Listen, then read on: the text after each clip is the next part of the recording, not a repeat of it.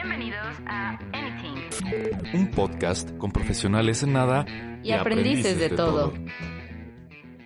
Robert muestra el cuadrante del flujo del dinero de esta manera. Para que sea más sencillo, visualiza, no sé, una hoja de papel en blanco, quizá, a la cual vamos a atravesar con una línea en el centro eh, de toda la hoja de manera vertical y la otra de manera horizontal, haciendo que con esto queden cuatro cuadros en la hoja, dos del lado izquierdo y dos del lado derecho. Ahora, Robert coloca una inicial en cada cuadrante. Primero, del lado izquierdo de la hoja está la letra E, que se refiere a los empleados. Debajo de los empleados pone a la A, y con ella se refiere a los autoempleados. Del lado derecho, en la parte de arriba, pone una D, refiriéndose a los dueños de negocios. Y debajo de ellos ponen a la I, que es con la que se refiere a los inversionistas. Ahora, cada uno de nosotros se encuentra en por lo menos uno de los cuatro cuadrantes. Y el lugar en el que estamos se determina por el sitio de donde proviene nuestro dinero, nuestro efectivo. En el episodio anterior hablamos de que el padre pobre de Robert, la fórmula de vida que le sugería era ve a la escuela, obtén buenas calificaciones, consigue un buen empleo o, sea un autoempleado, eh, que es lo que a la gran mayoría nos enseñan, a diferencia de su padre rico que le decía ve a la escuela, gradúate, crea un negocio y conviértete en un inversionista exitoso. Haz que el dinero trabaje para ti, no tú para el dinero. Desafortunadamente nuestras escuelas aún se encuentran en la era industrial y todavía preparan a los estudiantes solo para ingresar al lado izquierdo del cuadrante, que es el empleado y el autoempleado. Y parte de esa mentalidad que te enseñan en las escuelas eh, es debes conseguir un trabajo, echarle muchas, muchas ganas para que poco a poco puedas ir ascendiendo e ir ganando más dinero. Y una vez que ganes mucho dinero comenzarás a ahorrar para que con mucho dinero, ahora sí, puedas empezar a abrir un negocio. O también escuchamos la frase del eh, necesito dinero para poder iniciar un negocio, no hay otra manera. Es otra de las cosas que Robert plantea en su libro. Robert cuenta que por ahí del 85 me parece su esposa y él se quedaron sin casa, estaban desempleados y les quedaba muy poco dinero. Sus tarjetas de crédito estaban saturadas y vivían en, el Toyota de, Robert con asientos reclinables que les servía como camas. Y después de varias semanas de haber vivido así, una amiga se percata de esto y les ofrece quedarse a vivir en su sótano, eh, donde vivieron por casi nueve meses. Actualmente, la principal empresa de Robert, aparentemente su valor ronda entre los 80 millones de dólares, sin mencionar todas las franquicias, los libros, seminarios e inversiones que tiene. Entonces, ¿cómo es que alguien que dormía en su Toyota y sin empleo y sin dinero logró tener esa fortuna. Por eso él dice que quien menciona que no iniciará su negocio o que no va a conseguir eso que quiere hasta que tenga dinero porque no existe otra manera, es mentira. Porque mucha gente como el padre pobre de Robert menciona que necesita dinero y una educación profesional para poder tener éxito en la vida, pero también es mentira porque muchas personas exitosas que han abandonado la escuela sin recibir un grado universitario y han sido demasiado exitosas. Y te puedo mencionar algunas como eh, este Thomas Edison, que fue el fundador de General Electric, o Henry Ford, que es el fundador de Ford Motors, eh, Bill Gates, fundador de Microsoft, mm, Steve Jobs, fundador de Apple, en fin, podríamos hacer una lista inmensa de gente que no terminó sus estudios y logró tener muchísimo éxito y no necesariamente gracias a lo que aprendieron en sus escuelas. Por lo que, como, como que, ¿por qué tampoco es necesario para asegurar el éxito? Pero entonces, ¿qué es lo que sí necesitas? Si ya sabemos que a lo mejor esto no es lo que nos asegura el éxito, ¿qué es eso que sí necesitamos para lograr eso? Lo que dice Robert es que necesitas tener un sueño, principalmente. No puedes iniciar algo que ni siquiera sabes que quieres. En su caso, su sueño era tener la libertad financiera para él y para su esposa. Y necesitas también mucha determinación porque esta misma te dará la disciplina y la disposición para aprender lo que sea que necesites, para llegar a lo que deseas obtener y la habilidad para utilizar también los activos que Dios te dio de manera adecuada para saber cómo empezar a moverse en el cuadrante del flujo del dinero. Los que no escucharon el capítulo anterior hablamos un poquito de la diferencia de los activos y los pasivos.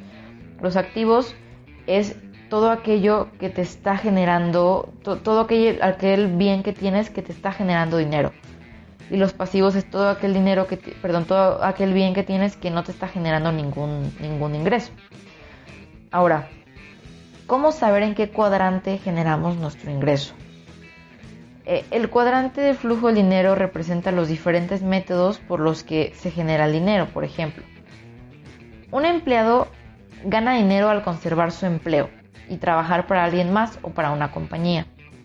Los autoempleados ganan dinero al trabajar para sí mismos.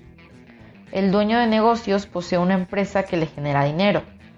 Y los inversionistas ganan dinero de sus distintas inversiones. En otras palabras, es dinero que genera dinero. Y los diferentes métodos para generar ingresos requieren distintas estructuras de pensamiento, distintas aptitudes técnicas, distintos caminos educativos, distintos tipos de personas. Diferentes personas son atraídas a distintos cuadrantes. Aunque el dinero sea el mismo, la manera de ganarlo puede ser muy diferente. Ahora, antes de avanzar quiero que quede muy muy claro la diferencia entre los cuatro tipos de personas del cuadrante. Como platicamos anteriormente también, eh, mencionamos un poquito eh, sobre que el empleado mm, no es más que una persona que trabaja para alguien más, ya sea una empresa o un negocio pequeño, pero trabaja para alguien más y espera una quincena y busca la seguridad por encima del riesgo y de la riqueza. Los autoempleados, por otro lado, son las personas que desean ser su propio jefe o hacer las cosas a su manera. Suelen ser perfeccionistas y creen que nadie va a hacer el trabajo mejor que ellos. En este grupo podemos encontrar a médicos, abogados, economistas o arquitectos, por ejemplo. Eh, mm, no sé, mira, para, para un autoempleado es más importante la libertad que el dinero, aunque ellos les suponga trabajar muy duro sin delegar funciones, ya que no confían en que otras personas pueden hacer el trabajo igual de bien que ellos. Después, en el lado derecho del cuadrante encontramos a los D y a los I, que son los dueños de negocios y los inversionistas.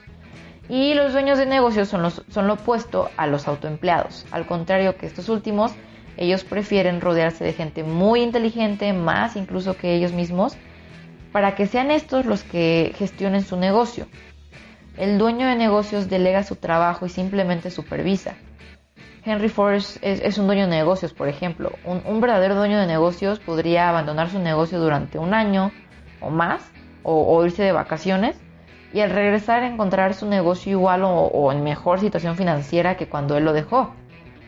El dueño de negocio es por tanto el dueño de un sistema que contrata a personas inteligentes y cualificadas de los cuatro cuadrantes para que trabajen para él. ¿Ok? Por último, en el lado derecho del cuadrante también encontramos a los inversionistas. El inversionista gana dinero con el dinero y no tiene necesidad de trabajar porque su dinero ya está trabajando para ellos. Es el lugar en el que se encuentran los más ricos, los millonarios, acaban necesariamente en este cuadrante. Despreocupados por trabajar y concentrados en hacer crecer sus inversiones. Con esto es a lo que se refería el padre rico de Robert Kiyosaki cuando le sugería que fuera lo suficientemente inteligente para que el dinero trabajara para él, no, para, no él para conseguir el dinero. Por lo tanto, la libertad financiera podemos ver que se encuentra del lado derecho del cuadrante. Por lo que Kiyosaki invita a las personas a, comenzar a hacerse conscientes en qué cuadrante están y invitarlos a que se empiecen a desplazar al lado derecho del cuadrante.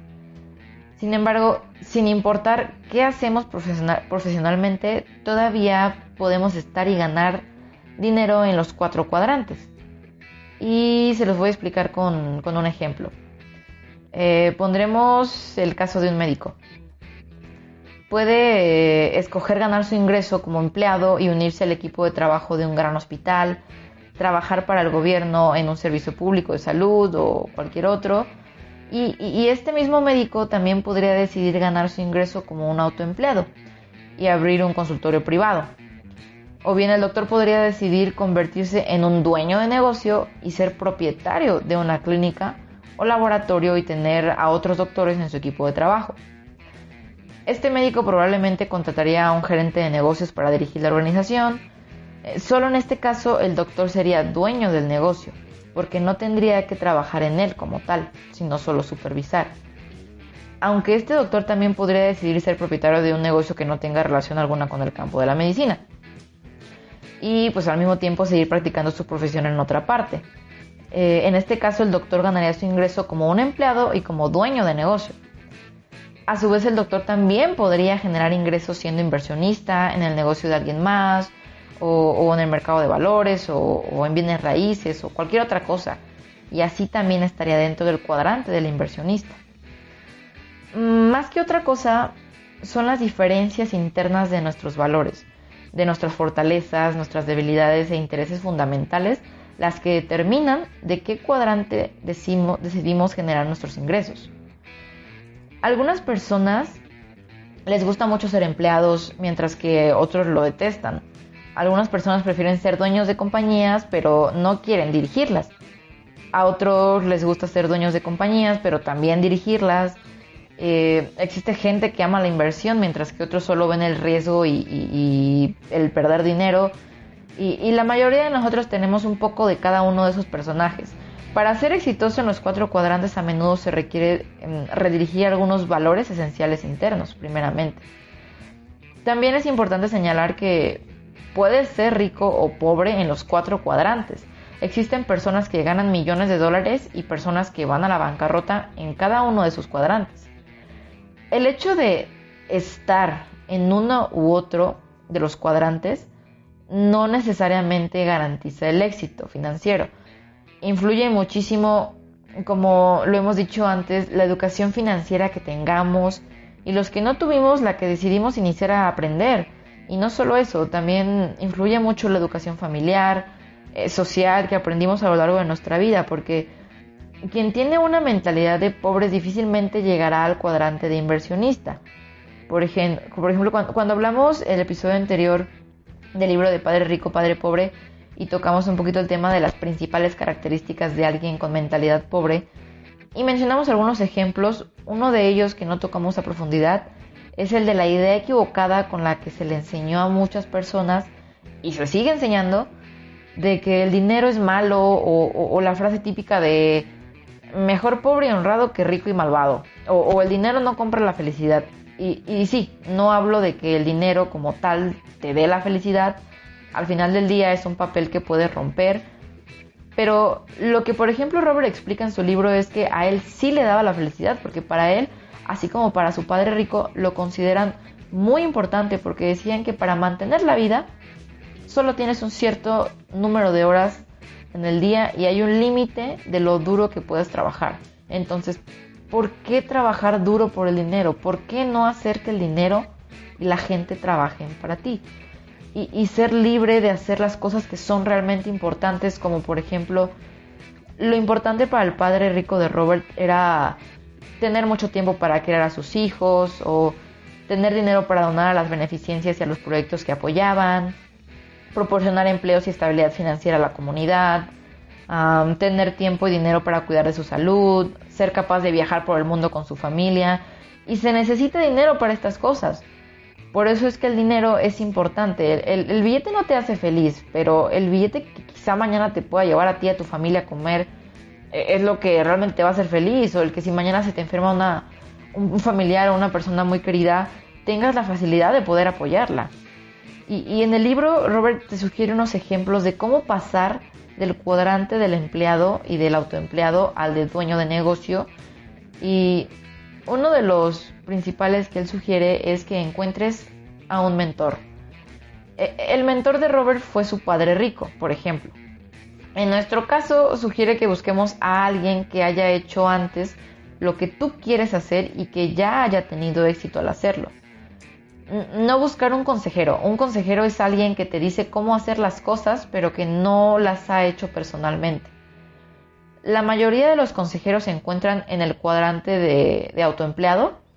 El mundo está lleno de autoempleados que tratan de decirle a los demás cómo convertirse en dueño de negocio porque consideran que eso es lo que son y, algo que le decía el padre rico de Robert a él era que tuviera cuidado con el consejo que aceptaba, que siempre tuviera la mente abierta, pero que tomara en cuenta de qué cuadrante provenía ese consejo. En segundo lugar, los dueños de negocio mm, necesitan aprender de los sistemas, porque ser dueño de negocio es igual a ser dueño de un sistema. Y para esto, primero explica los principales tipos de sistemas de negocio utilizados frecuentemente hoy en día, que son tres. Eh, el primero son las corporaciones, el segundo son las franquicias y el tercero el mercadeo en red. Cada uno tiene sus fortalezas y debilidades, pero si se opera de manera adecuada, cada sistema proporcionará un flujo estable de ingresos y mucho esfuerzo físico por parte del dueño una vez que éste ya esté en marcha y funcionando. Mm, no todos nacimos con la fortuna de, de, nacer con un padre rico como lo tuvo Robert Kiyosaki, quien fue su mentor. Sin embargo, hay muchas maneras de aprender todo lo que Robert y mucha gente ha descubierto para convertirse en dueño de negocio y tener el conocimiento del sistema y, de la gente como lo tienen ellos. A menudo los gerentes creen saber mucho de sistemas y de cómo manejar a la gente, pero en muchos casos ven a sus subordinados como inferiores, no tienen buena comunicación y no saben cómo realmente liderar ni cómo manejar de la mejor de, la, de, las maneras el sistema de esa empresa a la que pertenecen. Una manera tradicional que es como la que te sugieren en las escuelas para aprender sobre sistemas, que es la de obtener una maestría en administración de empresas eh, o obtener el empleo, un empleo de ascenso rápido en la escala corporativa. Sin embargo, existen también otros caminos por ejemplo, existe un excelente libro sobre los fundamentos para comenzar su propio sistema de negocios que se llama El mito electrónico, el mito electrónico de Michael Gerber. Y este es un libro invaluable para las personas que quieren aprender a desarrollar su propio sistema, sin mencionar que en la actualidad encuentras todo en Internet, sin fin de cursos, videos, podcasts, blogs, entre muchas otras cosas que te explican sobre los sistemas y cómo empezar a crear tu propio sistema de negocios. Pero quiero que quede claro que solo por el hecho de tener una maestría en administración de empresas o saber todo lo que buscamos en Internet, no significa automáticamente que ya seremos capaces de dirigir todos los sistemas que conforman un sistema completo de negocios. En realidad, para aprender acerca de todos los sistemas necesarios en una gran compañía, tendríamos que pasar muchos años aprendiendo todos los diferentes aspectos del negocio y después de eso debemos estar preparados para abandonar todo esto y crear ahora sí nuestra propia compañía. Y para crear nuestro propio sistema, claro que requiere muchas pruebas, muchos errores, costos legales, entre muchas otras cosas, porque las personas que no han tenido éxito son personas que nunca han fracasado, porque justo esas pruebas y errores son los que eh, tuvieron que pasar, por ejemplo, para crear McDonald's o Starbucks, Oxxo, Uber, entre muchos otros sistemas que ya existen. Ahora, bien, si no tienes esa motivación, esa gran idea para empezar o iniciar un sistema, un producto, un servicio, lo que sea, pero sí las ganas de hacer algo para tener esa independencia financiera, también existe la segunda opción de sistemas de negocios llamadas franquicias, que es otra forma de aprender sobre sistemas. Cuando una compra una franquicia, está comprando un sistema operacional probado y demostrado y existen muchas franquicias excelentes. Al comprar un sistema de franquicia, en vez de tratar de crear tu propio sistema, puedes enfocarte en desarrollar a tu personal únicamente, porque el sistema ya está comprobado que funciona. La razón por la que muchos bancos prestan dinero a una franquicia y no a un pequeño negocio que comienza por sí mismo es debido a que los bancos reconocen la importancia de los sistemas y el hecho de que comenzar con un buen sistema reducirá su riesgo de pérdida. Solo una pequeña advertencia, si tú quieres adquirir en algún momento una franquicia, no pensar como un autoempleado al momento de hacerlo, porque los autoempleados quieren hacer las cosas a su manera porque consideran que no hay alguien más que haga las cosas como ellos. Y si quieres una franquicia tienes que actuar con mentalidad de empleado hacer las cosas exactamente de la manera en la que te digan que lo hagas. Porque es un sistema que ya está comprobado, que funciona de tal manera como se te va a entregar y no te están pidiendo sugerir ideas. Si crees no poder con esto, la mejor opción para ti entonces sería crear tu propio sistema de negocios, que siempre también es buena opción y siempre están llegando nuevos negocios excelentes Y, otra cosa que menciona muy importante Robert en su libro es que los bancos no le prestan dinero a las personas sin sistemas. Si un banco no le presta dinero a los pequeños negocios, ¿por qué crees que a ti sí te lo prestarán? También platica que casi diariamente se presentaban personas con él a plantearles planes de negocios que tienen y la mayoría de las veces los rechazaba por una razón principal, que era que las personas que trataban de obtener dinero de él no conocían la diferencia entre un producto y un sistema, que incluso había tenido amigos cantantes de una banda que le pedían que invirtiera con ellos para desarrollar un nuevo disco eh, y otros que querían que les ayudara con una nueva organización no lucrativa para cambiar al mundo.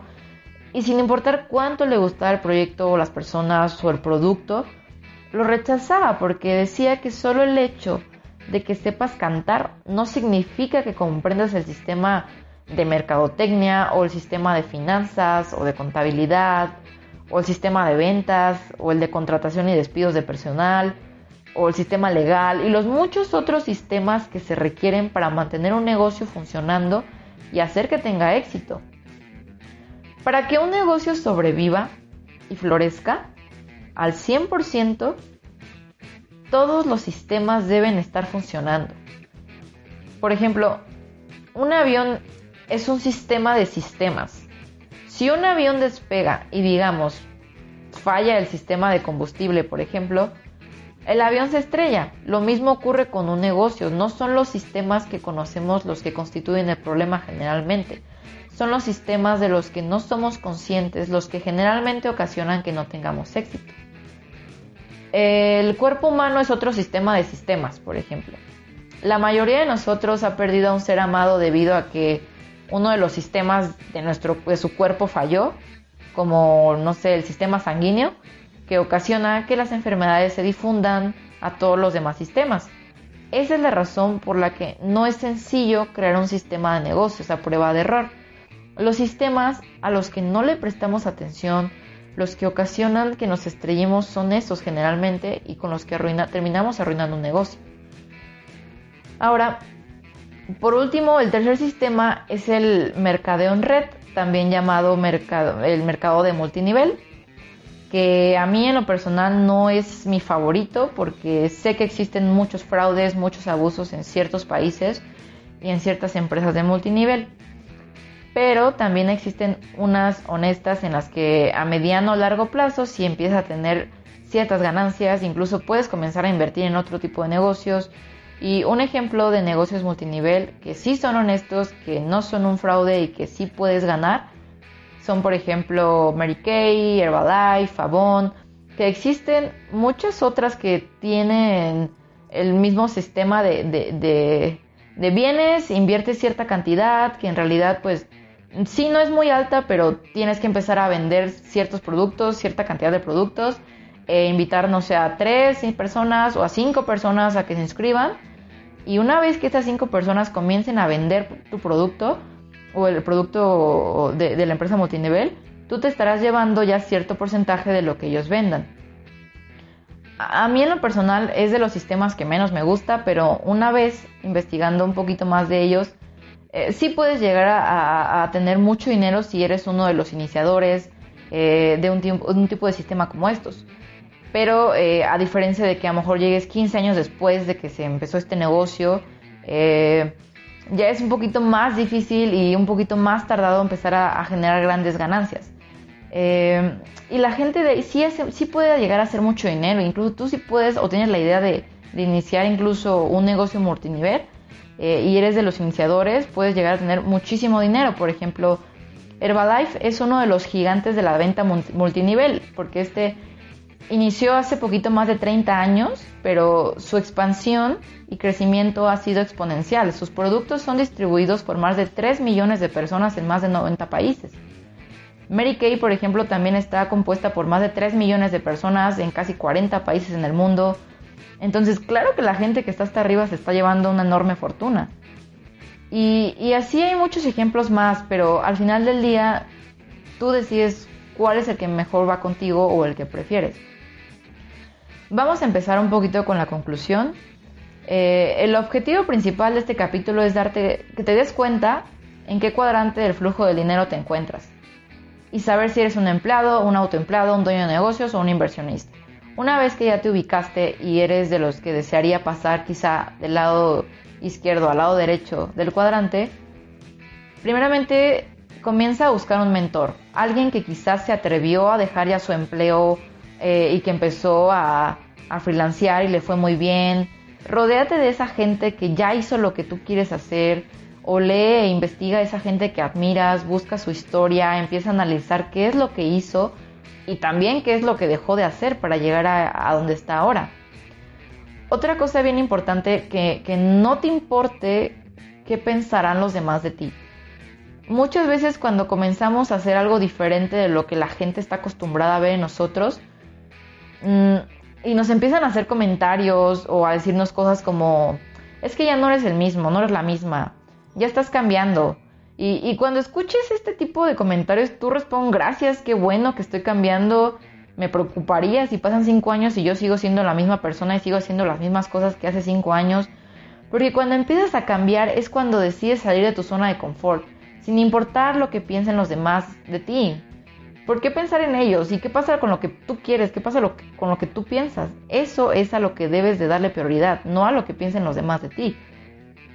Ahora, una vez que has decidido hacer algo para mejorar y cambiar, piensa si puedes comenzar a freelancear quizá o, el primer paso para pasar de empleado a tu empleado quizá puede ser ese. Si lo que tú sabes hacer, o, o, no necesariamente de la carrera que estudiaste, quizá tengas el gusto por alguna actividad, por algún deporte distinto de a lo que te dedicas, en lo que quizá eres muy bueno o quizá no tan bueno, pero si te gusta puedes empezar a aprender más, a investigar más ese tema, tanto que llegues a aprender tanto para que después tú puedas ofrecer quizá un servicio para enseñar eso. O, si eres una persona que sí se le da el hábito del ahorro, o no tanto, pero quieres comenzar a hacerlo, puedes buscar en Google páginas de franquicias y de verdad te darás cuenta que existen muchísimas opciones en las que tú puedes invertir con un bajo presupuesto. No pierdes nada con empezar a investigar y, así quizá ya sabrás el monto al que debes llegar para poder adquirir alguna de esas franquicias y esa puede ser tu primera motivación para empezar a ahorrar. O, si no quieres adquirir un sistema, pero sí poner en marcha alguna idea que tú ya tengas, solo comienza a investigar y aprender más sobre los sistemas de una empresa. ¿Qué es lo que están haciendo las grandes empresas que les está funcionando tanto? Y no quiere decir que necesariamente lo mismo te vaya a servir a ti, pero puede ser una guía para empezar a crear y mejorar tu propio sistema de negocios. Y hasta aquí estaremos llegando a desplazarnos ya a ser un dueño de negocios. De momento le vamos a dejar hasta aquí. Yo quisiera continuar, pero estaríamos haciendo más largo de lo normal este episodio. Así que quiero que se queden con esta información el día de hoy. El próximo capítulo ya estaremos cerrando el tema de este libro, que la verdad está padrísimo y tiene muchísimo. Lo que yo les estoy dando aquí, de verdad, es bien poquito a toda la información que te brinda. Entonces ya para el último nos estaremos enfocando únicamente eh, en los últimos tips y pasos que nos da Robert y específicamente del cuadrante de los inversionistas. Espero que de verdad les haya servido de algo escuchar este capítulo, los espero la próxima semana para cerrar con este tema, que en serio está muy interesante. Si no escuchaste el episodio anterior, te invito de verdad a que lo hagas para que nos sigas el hilo y estaremos cerrando el próximo capítulo ya con este libro. Eh, gracias y excelente inicio de semana. Sintonízanos la próxima semana y síguenos en nuestras redes sociales, Facebook e Instagram como AnythingMX, el espacio donde descubriremos juntos los temas de tu interés.